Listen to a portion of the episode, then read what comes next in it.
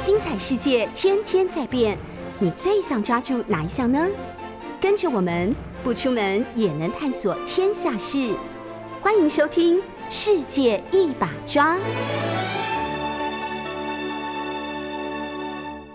Hello，各位好朋友，大家好，欢迎收听 News 九八九八新闻台。现在收听的节目是《世界一把抓》，我是于北辰，大家也可以在 YouTube 的这个频道上来看直播，欢迎大家来收看或者收听。哇，今天哈，呃，最近大家在关心几件事情，这很久国防的议题没有被大家这么关心了。最近突然间大家会问我说，哎，到底我们淡水河口在干什么啊？为什么这么热闹？为什么那个福门桥啊，那个会跑会会游的车辆都会到淡水河口去做什么？然后呃，汉光演习跟美国跟二十六国家举行的环太平洋操演，哎，为什么这么接近啊？我说其实不是接近，它根本就是重叠。那之间有没有什么关联呢？呃，还有国防部非常非常哈大动作的做了一件事，就是把国防的安全控制做到非常的严格。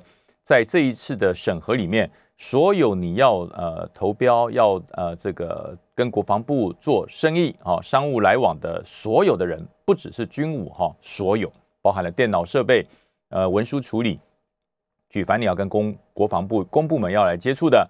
全部都会请你诚实申报，到底跟中国之间有没有呃非常非常呃不让人知道的关系？如果不诚实申报会怎么办呢？被查出来已经有六十九家厂商哈，六十九个人被取消资格。对，对不起，国防部不做你的生意，这是对的啊，这是对的。呃，另外就是呃，明天开始呃有一些重点的人员要开始追加打第四剂啊。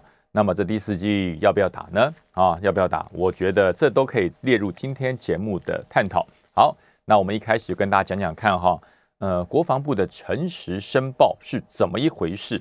其实我以前在军中服务的时候，很多厂商啊，很多厂商他也知道，国防部一直都有这个规定哦，就是说不只是军事的装备，不准不只是好面板啊。这个主控板啊，或者是一些呃军事的一些材料，呃，不能跟中国来进口使用啊，就连纸张、电脑、作业文具，就连原子笔都不准哦。这是以前在我在国防部服务非常严格的控制，因为其实我们当时在做这个采购管制，每年都会做严格的讲习，各单位只要负责采购的，第一条就是不得采购啊。大陆生产的相关物资进入国防部，那时候我们刚开始觉得很奇怪。你说呃，一般的零附件或者是装备哦，那不行就算，怎么连纸张跟笔都不行？对，就是不行啊，就是不行，这就是规定。呃，那里面的严格规定严格到哈，只要厂商所进口的笔上面是来自中国的，那我们这个承办人一定会被处分，然后这个这笔交易全部撤销啊，因为你又违反了整个采购的第一条，不准。采购呃大陆相关的产品进入国防部来工作，那很多人讲是不是吹毛求疵太过分了？国防工作宁可紧一点，也不能松一点啊，因为太多太多的泄密，太多太多的机密会透过这些厂商，或者是你在闲谈之中，因为厂商其实到了国防部来做招标相关的事务，他进出货来来往往，常常会经过。那么难免会有一些疏失，所以最好的方式就是不要。那么军中大陆一直想渗透啊，不是今天才想啊。中国的情报人员，中国的呃各种嗯谍报都很想进入军中来渗透。那么我们以前的经验有没有？有，不只是小官，那小官是开始了，因为阶级低的呃警觉性比较低，阶级低的他认为说。我对于各方面的呃情报资料，我也不懂什么，你统你你你来跟我收什么？其实有很多的资料就是从你不知不觉中流出去的。所以这一次在推动国防自主的方案上，有很多的规定，有很多的标案都要做诚实的申报。那么如果厂商呃是刻意隐瞒或刻意欺骗，那么对不起，你就注销了跟国防部呃呃签约或者是做生意的资格。那他采取的是先查后用哦，以前不是哦，以前是查用并进，就是我一边跟你签约，后边一一边来做审查。那往往会变成什么样？变成说我已经审查出你有问题了，可是合约已经在进行了，那这时候怎么办？好，那怎么办？会造成这个工作上的一些误失或者疏失。所以这次国防部改变了，采用什么先查后用，就是如果所有的案子你没有经过查报，没有经过查核，对不起，厂商的底标再优渥，厂商再有诚意，哎，对不起，不跟你做生意，这是对的啊。这点我真的要帮国防部呃按按一个赞哈，这样就对了。国防部有很多时候，呃，因为你是国家最高的这个这个这个这个这个把关机构啊哈。如果你今天连你都呃连你都已经觉得说没有关系啦，没这么严重，连你都认为说这不是什么大事，哎，那那我们国家安全怎么办？所以我觉得国防部这样做是对的。所以很多人说会不会吹毛求疵啊？会不会太严重了？这个不过就是买个东西有这么严重吗？伤害很重啊。我曾经在湖口阅兵场哦，在新竹湖口的阅兵场，有一次我们过年在做整体春节安全战备演练的时候，那时候各大报的记者全部都到湖口来，为什么呢？因为国人呐要过个安全的年，都要过年。那么我们讲嘛，人民在过年呢，国军在过关，我每一个每一个战备的环节都不能漏掉啊，从通信。到机动，到火炮的校正，到弹药的准备，都不能够漏掉。所以每一年记者都会到我们湖口来做什么呢？做一个春节战备的扩大采访。那么我就记得那一年哈，所有的记者来，我们的战车停出去，没有人在拍我们的战车，也没有人在拍我们的战备，全部都在拍履带。战车的履带是最没有学问的哈。那平常就是一条又重又笨的履带在那边，那个战车他不去拍。呃，这个我们呃这个测考的精准的项目他不去拍，我们的联络指挥项目他不去拍，他专门就是拍履带，我就觉得很奇怪，为什么今今天的记者对这个战车的履带这么有兴趣？那我就找了一个比较熟识的记者，我说，哎，你们今天是不是搞错重点了？今天我们是这个国军春节的战备演练采访，我们不是国军履带的这个战备采访，哎，你们怎么都在拍履带？他就说，哎，然后长官你所有所不知啊，我们得到一条线报，什么线报？他说这个履带。是委托中国的厂商做的。我说别乱讲，我们这个履带全部都是国防部透过这个这个陆军勤务指挥部招标完成，军备局买下来的，都是国军发给我。我怎么会去买陆制的呢？他说没有没有，我们有我们有情报有情资啊，说这个履带履带是没有问题啊，因为国军有一段时间跟美国的这个装备采购、后勤保养采购出了一点问题，所以我们战车的履带啊。用完了之后，不是直接换新啊，用完了之后就是履带的外面有包的一层橡胶啊，就叫做履带胶块。我们就是把磨损的履带胶块，然后更换啊，更换新的。那旧的这个履带，钢铁的履带哈，这个钢铁的履带还可以继续使用。其实这是不符规定的，我跟大家讲这是不对的，因为战大家不要认为说啊，战车履带是铁的，怎么会坏？会坏，因为每一根履带是由七十四个履带蹄片结合而成。那每一个履带蹄片又有两支履带的结合销，那每一支履带的结合销，它的直径大概是八点五公分。那这个履带结合销它有一定的疲劳系数。那刚开始使用的时候，它非常的紧固，弹性非常好。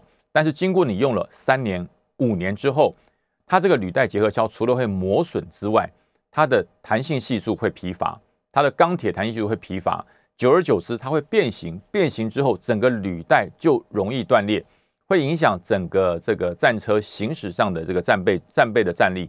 所以，通常履带两到三年，整条就要换掉。那段时间没办法，对，就是采购出了问题。我直接讲，就是采购上出了一些问题，没有办法获得全新的履带，所以就把履带送回这个兵整中心去做检整哦，看看哪几根履哪几支履带结合销。哪几个蹄片，它的磨损弹性系数还堪用的，就把它做一个拼凑，变成一个新的履带。那么外面的这个履带的胶块呢，就直接用采购的啊、哦，把规格标放出去，然后完成了采购之后，把这个履带胶块买回来，再把它 锁到这个履带履履带提片上，哎，就变新的了啊、重新做一个除锈跟外观的保养，变新的了。那其实就是二手。那再来讲一点，就叫再生再造。那么就是这个履带提片出了问题，这个橡胶的履带提片就有人拍到它的履带提片侧面有 Made in China，就是中国制造，哇，不得了了！这个记者每一个记者都来追，好，都来追，看看你这个履带蹄片、橡胶蹄片是不是真的是中国制造。所以那个记者拿着相机，一块一块履带蹄片在追啊啊！我们一一条履带啊，我们战车有两条履带，一条履带有七十四个蹄片，每个蹄片有两片胶块，你看多多热闹。这个记者就在那边追，哇！那时候我我心中也是觉得不会吧。我这些履带蹄片都是军备局是这个交货给我的，我们经过了这个申请补给的程序，完成了申请过来，它不会真的有中国制造的履带蹄片吧？啊，后来整整个演习结束以后啊，还好我们单位没有发现一块蹄片是中国制造，但是在我们其他的友军单位就被发现啊，就被发现它不是履带蹄片。它是再生胎，它的轮胎再生胎就是由中国那边代工再送回来的，哇！那这个时候对于整个军备采购系统造成了莫大的损失，整条啊整条生产线全部停掉啊，跟厂商签的约全部停约啊，那当然有赔钱啊啊，因为厂商也有赔钱，国军有赔钱啊，国军赔钱是说你在监察在验收的时候不够仔细，怎么会用到中国的东西？所以全面撤销。那那件事情过后哈。我们在在接收所有补给装备的时候，我都会要求我的后勤官，要求我的这个经理补给官，一定要确认，要跟厂商确认本批物资是否有中国大陆生产的这个装备，如果有，我们全数拒收。那这就是在多久？这大概在五年以前，五六年以前就已经是这样了。可是呢，为什么国防部这一次在整个起头端，在国防厂商签约的时候就开始做？因为这段时间，国防厂商的弊端频传。什么叫弊端频传呢？就是我们有这个规定，规定不能使用中国大陆所制造的任何的零组件进入进入军中。但是呢，我讲无奸不成商啊，在利益的诱惑之下，他铤而走险，他所进口的装备、设施、材料来自中国大陆，然后呢，在台湾直接打上 “Made in Taiwan” 的这个字样。就鱼目混珠进入军中，这是完全不被允许啊！这是完全不被允许。我们所规定的就是所有的制造生产都必须在台湾啊，包含组装哦，你不可以在对岸组装。为什么？这这实在有太多，因为国防国防产业比较机密，最主要是有一些产品啊，你说像履带的胶块，像轮胎的外这个外外皮的包装，还有一些涂料漆料，这些因为。这些厂商为了要压低成本，所以呢，从中国进口了一些劣质的品、劣质物品。为什么这样讲？那履带胶块，我们单位所用的是呃台湾制造原装的啊，原装的这个履带胶块，我们可以行驶多久？我们可以在行驶大概半年以上，履带胶块都是完整的。但是有一些买到中国大陆劣质品的履带胶块，它行驶一个礼拜之后，它就碎掉了。因为它的强度不够，它的橡胶强度不够，经过了战车超过了五十吨以上的重量在地面的磨损，一个礼拜它整个履带蹄片碎掉，那碎掉之后就造成了整个战车的这个履带胶块有的有，有的没有，跟跟癞痢头一样，那么整个战车行进的稳定度就出了问题，那行进的稳定度出了问题，就会影响到战车归正射击，还有各种战术动作，所以就会影渐渐影响到整个战备的演练。还有我们做战备任务的执行，所以这些劣质品混入军中，相当相当的影响战力。所以这一次，呃，国防部从起头端，我从签约就开始考核，开始查核，先由厂商自行诚实申报，你有没有跟中国大陆有原物料或者是加工的往来？如果有，你就填有，那这点厂商我们就不用。那如果没有，再进入第二阶段，我们再进进入金流、物流实质的查核。经过了查核之后，这些单位还要跟我们这个国防部签确定的合约。如果你所生产的物品与中国大陆有相关的关联，无约退还，而且还要赔钱，还要赔款。这是这次国防部做一个很精准。那大家说，那国防部都是这样啦，雷声大雨点小，上有政策，下有对策。这一次第一波剔除的就六十九家，啊，有六十九家厂商不行，你们就是跟。这个中国有相关的联系连接，所以呢，呃，不跟你做生意，国那个国防部不跟你做生意，所以这就是这一次国防部，呃，我我觉得非常好，因为这一次你看哈，包含了国机国造，包含了国建国造，包含了云豹甲车，还有我们的装甲侦察战斗车，都是要采用全国造的方式。那么，如果我们的下游厂商虽然我们是国造，所有的重要的机组件或者是一般的零附件都是来自于中国，那么未来如果有一天呃战争爆发，那请问我们还有后勤补给物资的来源吗？因为为什么我说要这样说呢？呃，中华民国的国军未来会作战，只有一个敌人，就是解放军。我们不会跟别人打仗？台湾还会跟别人打仗吗？台湾会跟美国打仗，会跟日本打仗吗？呃，几率不大。啊，几率不大。那最目前来讲，最大的威胁不就是对岸的解放军？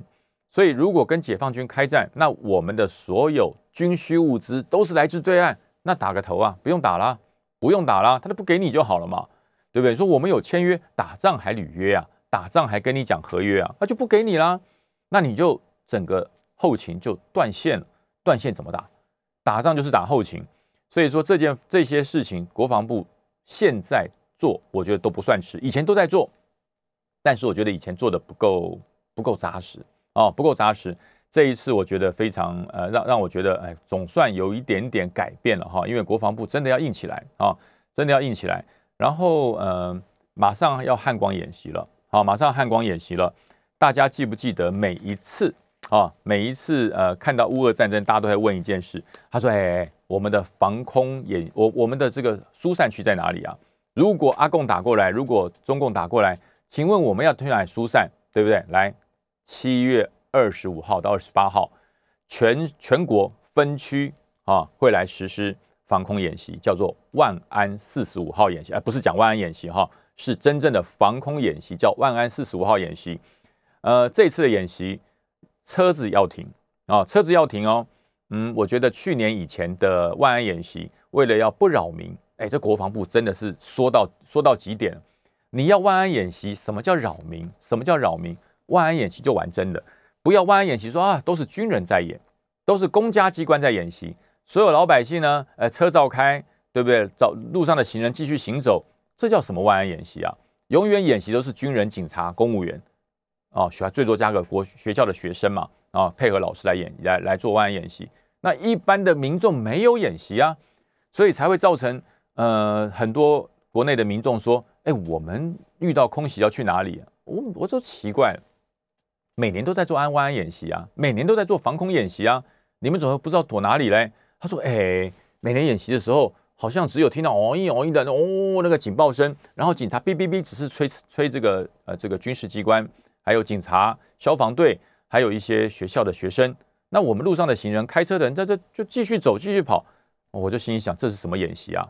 这演习做只做半套嘛，所以今今年的演习哈，车子要停，人要下车，要就近疏散啊，因为我们有临时的呃防空避难所，有固定的防空避难所啊，所以你所有在外面行驶的车辆遇到紧急状况，会有人引导你路边停车进入疏散避难的地点。那如果你是固定，你是高楼大厦，你是学校机关。或者是你是一般的这个礼堂啊，或是卖场啊，都设有防空疏散的避难所，你就要进入你的避难位置。那时间长不长？哎，那从疏散发警报到解除警报，少说一个小时以上，少说要一个小时。所以大家不要觉得好像扰民啊，这不是扰民哦，这是保命哈，这是保命。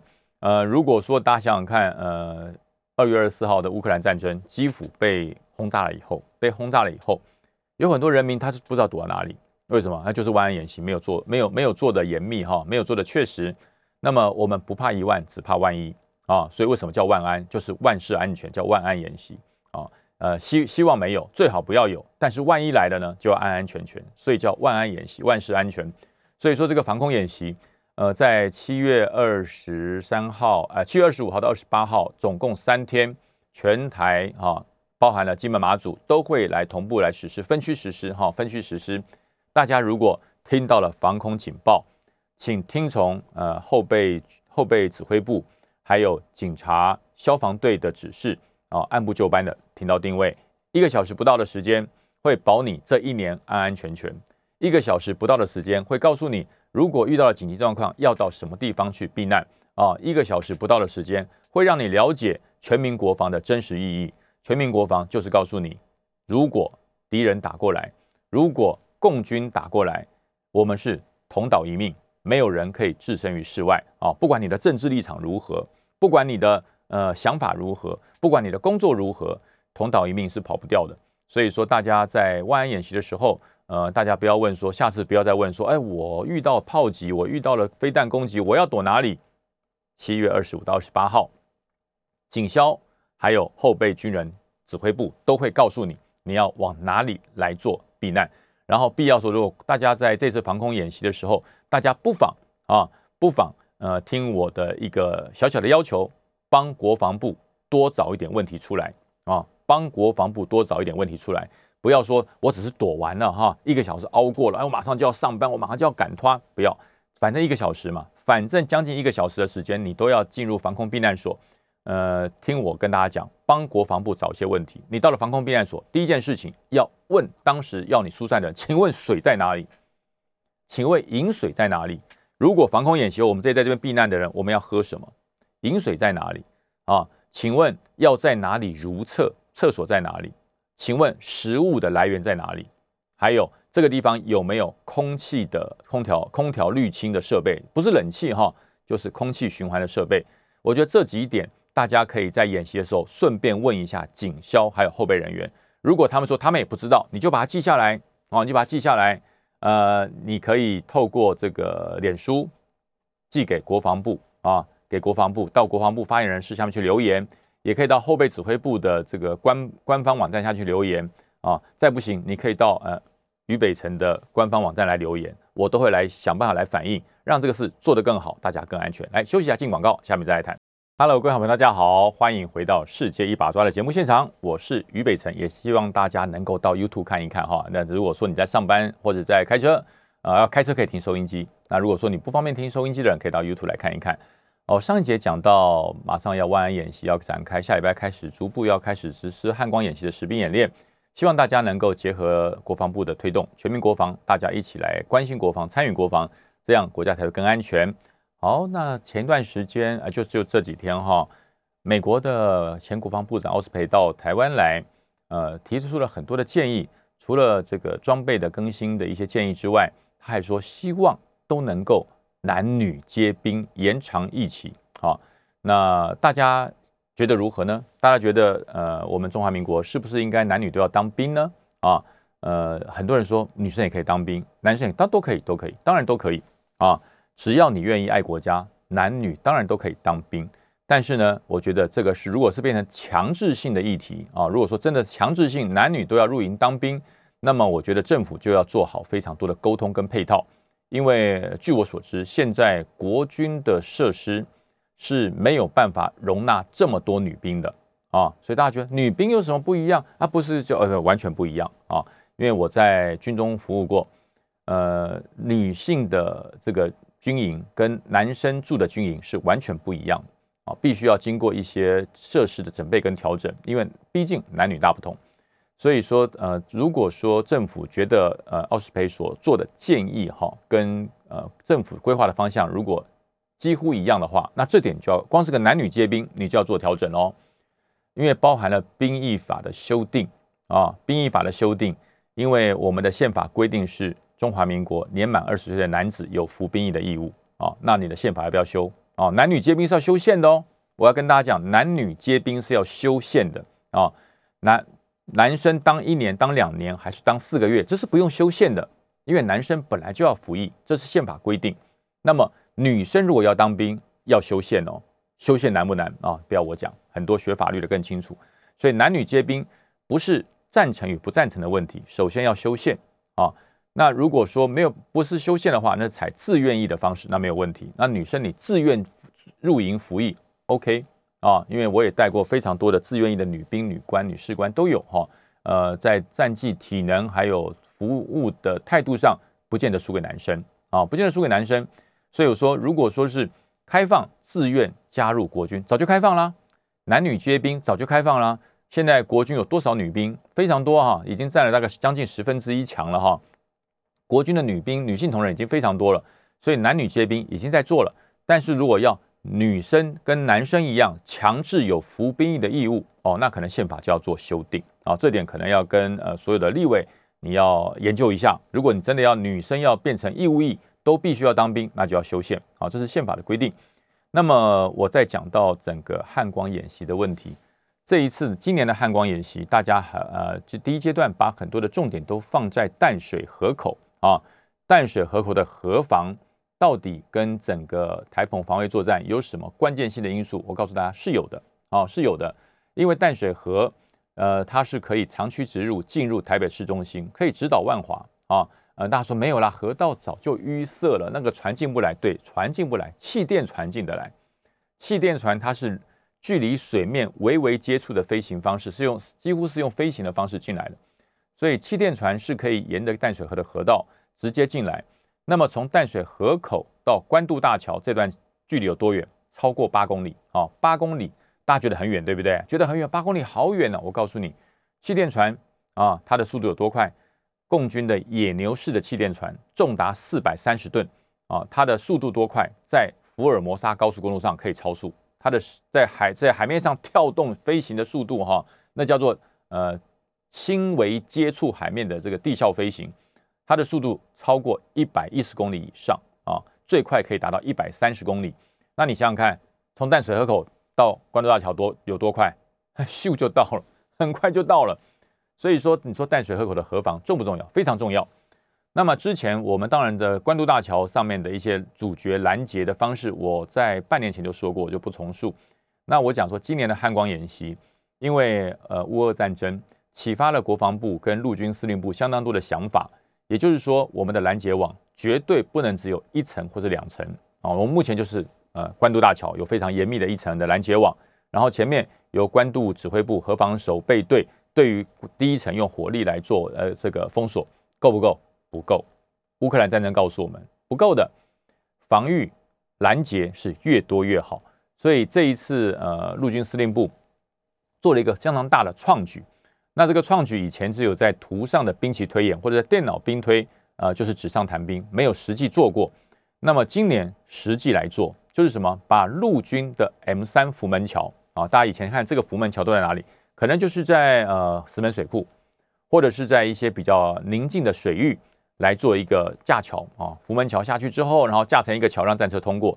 这个装备 M 三福门桥主要的装备是这样的哈，就是让装甲部队可以渡河作战的一个快速架桥设备。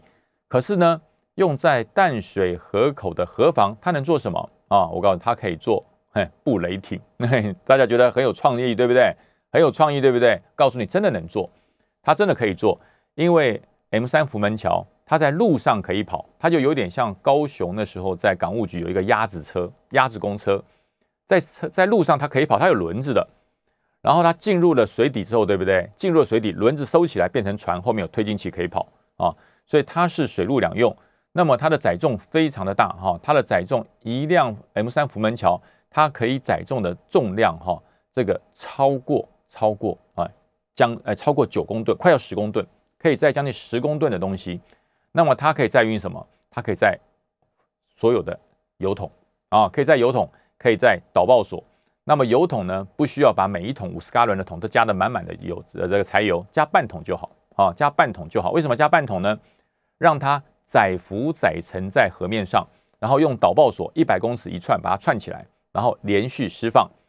那释放的时候呢，呃，导爆索的这个这个这个。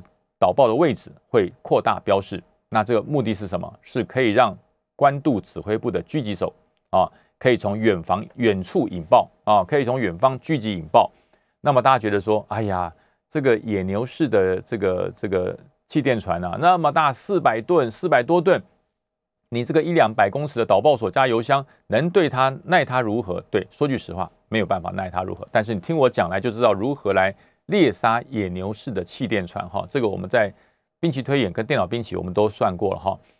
你的这个野牛式气垫船，它的速度虽然很快，它虽然跑得很快啊，它是呃将将近距离海面微微接触的飞行，它飞行它跑的速度非常快，一百公里以上。那么再快有比飞机快吗？再快有比直升机快吗？所以呢，所以呢，我们不是用枪来打，也不是用炮来打，我们是用飞弹来打。我们打这个野牛式的气垫船，我们是用飞弹来打，用标枪，用刺针啊，用红准，用飞弹，所以我们在官渡指挥部两岸都准备了所有的飞弹配副。那这些飞弹呢是用单兵背负的，所以它布置在哪里你不知道，它随时可以躲在碉堡、躲在车子旁边、躲在树的旁边，它都可以对你实施狙击。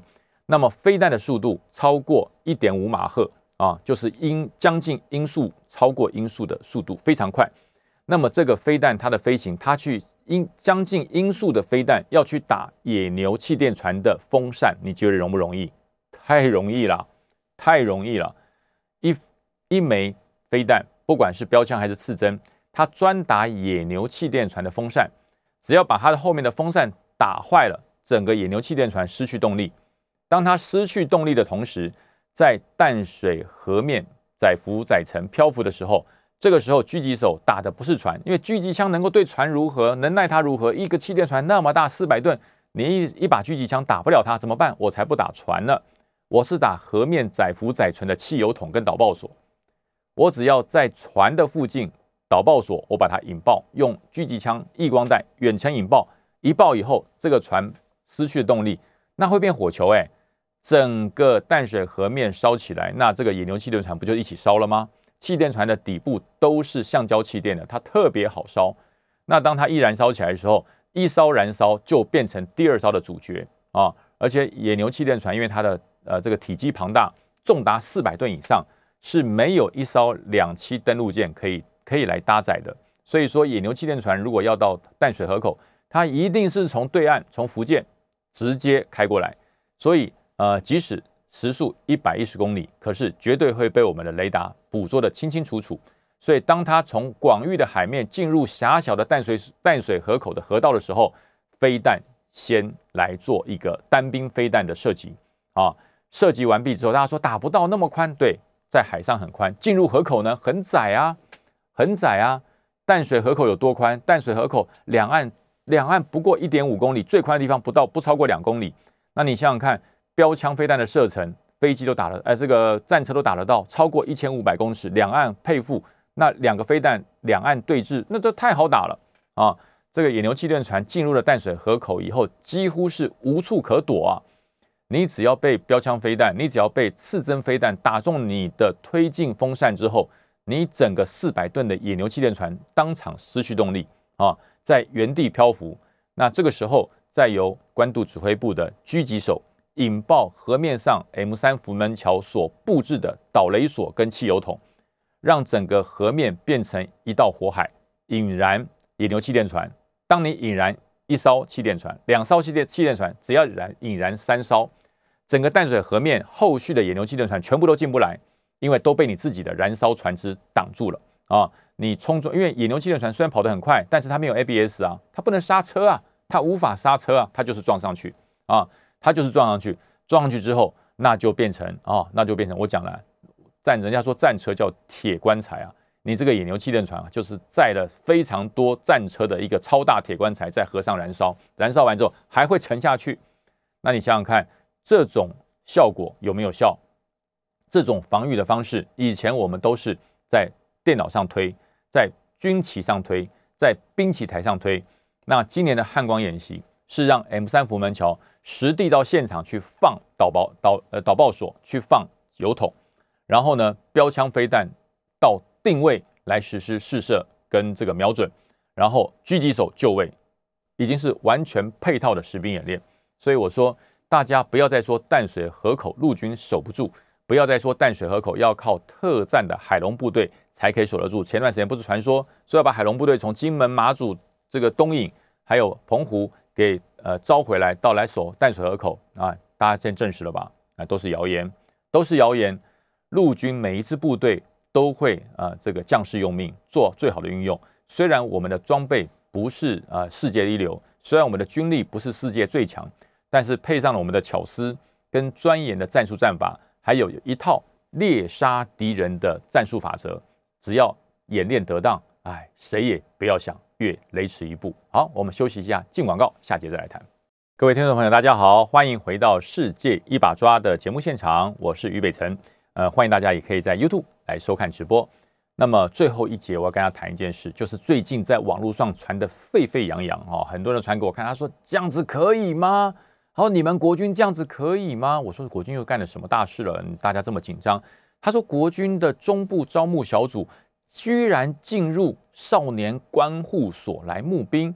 他说你们国军是没有兵到这个监牢里面来募兵了吗？这样对吗？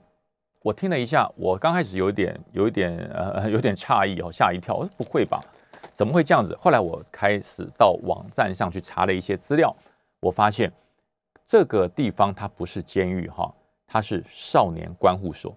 什么叫少年关护所？就是未满十八岁，有一些误入歧途的青少年，他并不是坐牢哦。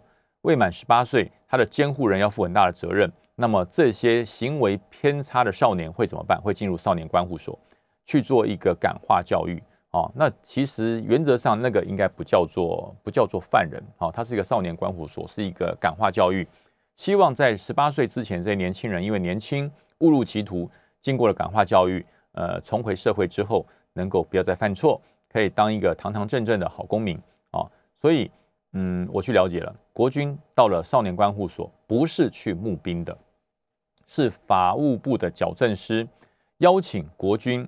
呃，这一些呃国军的表现卓越的啊一些朋友进入观护所，分享一些他从军的心得啊。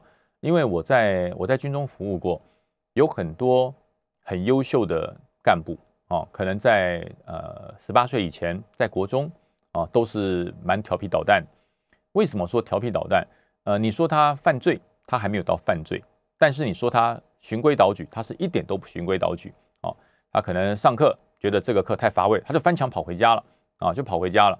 有的可能就跑去电动玩具店去打电动，他觉得这个比较活化他的脑细胞，在在教室里很无聊。那么被少年队、被少年警察抓到了啊，一次、两次、三次就屡劝不听，就送到少年感化院哈，就是关护所去去感化，李光头啊，可能关三个月、关五个月啊，感化三个月、五个月，放出来之后啊，再让他辅导回学校上学。这是少年感化院。啊，就是关护所，这些地方里面的孩子，他们是犯人吗？啊，呃，有一些是青少年犯了罪，哦，所以说在里面做感化教育。那么这些人需不需要导师？需不需要一些人生生命上的一些指引跟明灯？真的需要。那么法务部的矫正师找了很多社会上的贤达人士，呃，最常找的应该就是宗教界的了，哈，像这个呃比较会传教的牧师啊，比较会说法的一个高僧。会进到观护所来跟他们说法，做一些心灵的开导。那么这个都是心灵方面，实质方面的呢？呃，还有很多成功的哈电子企业家，我我也听说过啊，有非常成功的电子产业或者是科技产业的企业家也进感护所，这个少年感呃观护所来给他们做分享，也是告诉他们，我曾经也少年轻狂，也犯过错，可是呃我是你们的学长，我曾经在这个地方待过。可是我从这里出去之后，我洗心革面，开始呃改变我的人生啊，所以在我四十岁的我啊，五十岁的我成功了，让这些曾经误入歧途的青少年孩子重新找到人生的方向啊，所以法务部矫正司一直在寻找这一些愿意到感这个关护所里面来分享的，也有政治人物啊。我也看过很多政治人物，也常常进入这个少年感感化这个关护所去，这对于这些受感化教育的青少年来实施开导。很多政治人物啊，我我不一一点名，他们非常有爱心啊，进去不吝分享自己的成功经验啊。也有演艺界的知名的人士啊，也会重新再回到这个这个感化院来给他们做开导啊。最有名的应该就是那个好小子严正国啊，严正国他。常常回到这个少年观护所感化院，对于这些他的小学弟小学妹施以啊人生成功的经验啊太多了，其实这非常多。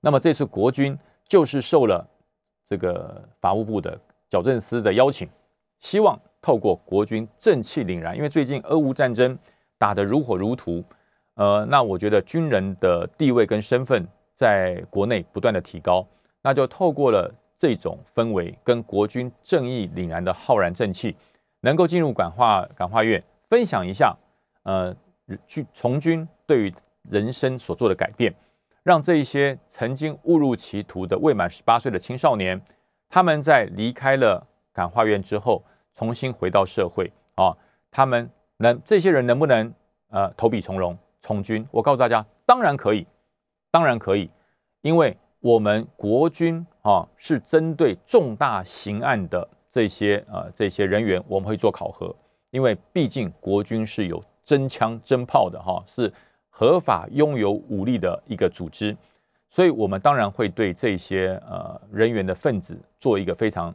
非常深入的清查，但是国军从来不排斥犯过错的青少年。我我在这边讲，从来不排斥。他在青少年的时候曾经进过观护所，进过感化院，可是经过感化教育之后出来，他他重生了，他重生了，他觉得他年少轻狂是不对的，所以说他重新改变了人生。有的去念大学，念到博士，变成高科技的人才。那么，难道国军就会排斥这些曾经进入感化院的孩子吗？啊，这不是国军，国军不会排斥他们。如果你洗心革面，经过了感化教育出来之后，你并没有前科啊。少年感化院那不叫前科哦，是经过判刑确定入监服劳才有前科。所以大家不要把少年关护所跟监狱。混为一谈，这是两回事啊！所以中华民国是有感化教育的啊，是有感化教育的。国军是进入这个地方啊，应了法务部矫正司之邀，进入了啊少年关护所，那不是募兵。国防部今天也发布了新闻稿，绝无募兵的事实，只是进入给予这些呃曾经啊一时迷惘的青少年一个正确的方向。这样有错吗？我觉得一点错都没有。我觉得一点错都没有，这表示国防部不会啊歧视这些曾经犯过错的青少年，这些年轻的朋友，国防部不会歧视你，依然给这些曾经犯过错的青少年啊，因为你你你你不是你当时因为没有人辅导你嘛，没有人给你一个正确的路，所以你才走错了路。那么让这些孩子能够回到爱国报国热情的怀抱，有何不好？哇，那不得了了！很多社团里面疯狂的乱传啊，这就是什么？我告诉你，这就是中共的同路人搞的啦！我跟你讲，就是开始从对岸传过来说，你看这台湾的军队啊，募不到兵了，进监狱募兵啊，进监狱募兵，这简直是太瞎太扯了。然后呢，就有很多社团的这些这些迷糊蛋啊，根本不看清楚里面国防部到底去干什么的，就开始人云亦云，到处乱传。说国防部啊募不到兵了，开始找犯人了，那干脆以后不用了，只要犯错的人就跟以前充军一样，犯了错的人不用进监狱了，直接派到国防部去当兵。你在侮辱军人，这些人在侮辱国军，真的，我要郑重的警告这一些乱传的人，你正在侮辱国军。